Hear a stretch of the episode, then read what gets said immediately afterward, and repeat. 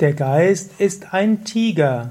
Kommentar zum 176. Vers vom Vivekachudamani.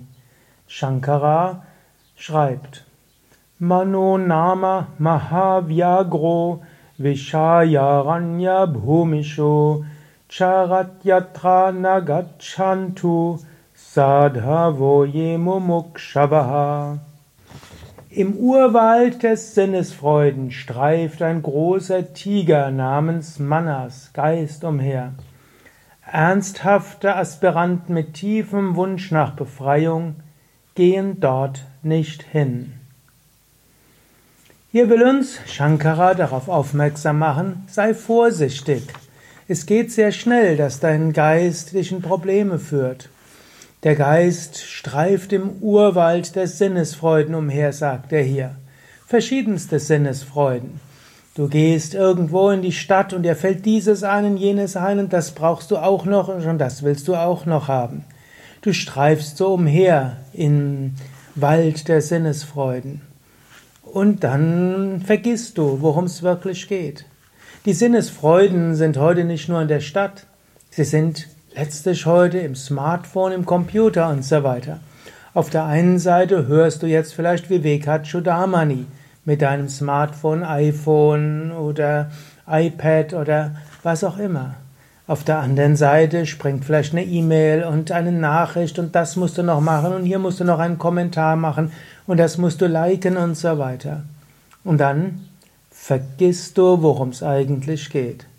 Ich bin immer wieder erstaunt, dass Menschen sagen, sie haben kaum Zeit zum Yoga, aber dann haben sie Zeit, eins, zwei Stunden die ganzen Facebook-Nachrichten zu lesen, diesem Link zu folgen, dort ihren einen Kommentar zu geben, dort ein Like und so weiter. Ein großer Teil ist eben nicht spirituell.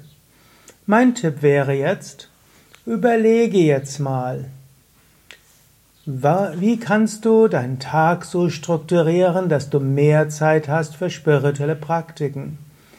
Du musst sicherlich etwas tun, um deinen Gelderwerb, dein Geld zu verdienen. Auch hier kannst du überlegen, müsstest du vielleicht weniger Geld verdienen, wenn du ein einfacheres Leben hättest. Eine der wichtigsten Entscheidungen, die man als spiritueller Aspirant treffen kann, ist einfacheren Wohnraum. Wenn du irgendwo hingehst und nur noch halb so viel Miete bezahlen musst, vielleicht indem du nur halb so viel Wohnraum hast, ist schon viel gewonnen. Manche Menschen denken, ja, ich muss, um spirituell zu praktizieren, brauche ich einen Yogaraum und ein separates Schlafzimmer. Ich brauche noch einen Raum für mich und ich brauche noch einen Raum für alle Kinder und mein Mann braucht auch noch ein eigenes Schreibzimmer. Also brauche ich ein großes Haus. Also 200.000 Euro. Also muss ich dafür eine, einen Kredit aufnehmen. Und dann muss ich jeden Monat 500 Euro abbezahlen oder 200 oder was auch immer. Und dafür muss man dann mehr arbeiten. So wirst du zum Sklaven. Wenn du stattdessen wenig Wohnraum nimmst, und letztlich braucht jeder Mensch nur 25 Quadratmeter für sich. Gut, wenn ihr zu zweit seid, ist es vielleicht 50 Quadratmeter Kinder, wird es ein bisschen mehr.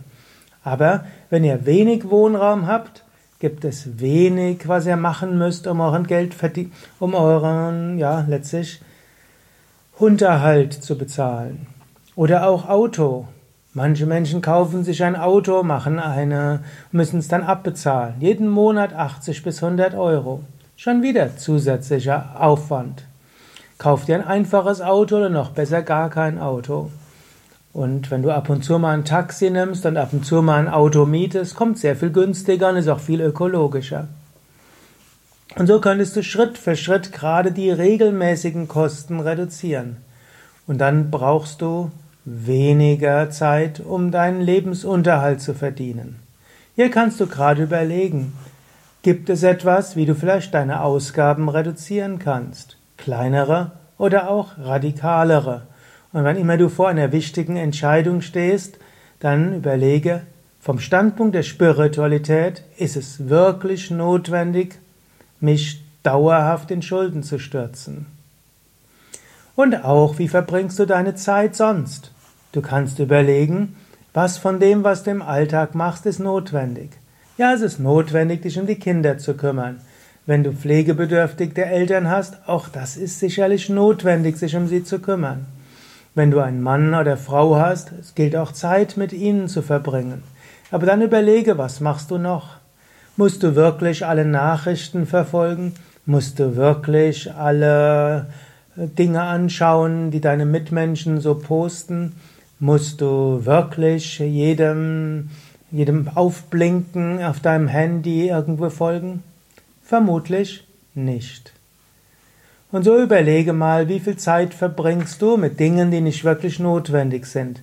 Reduziere diese und verbringe mehr Zeit mit Meditation, mit Asanas, mit Pranayama und mit uneigennützigem Dienen und auch mit Reflexion darüber, wer du wirklich bist und was wirklich wichtig ist.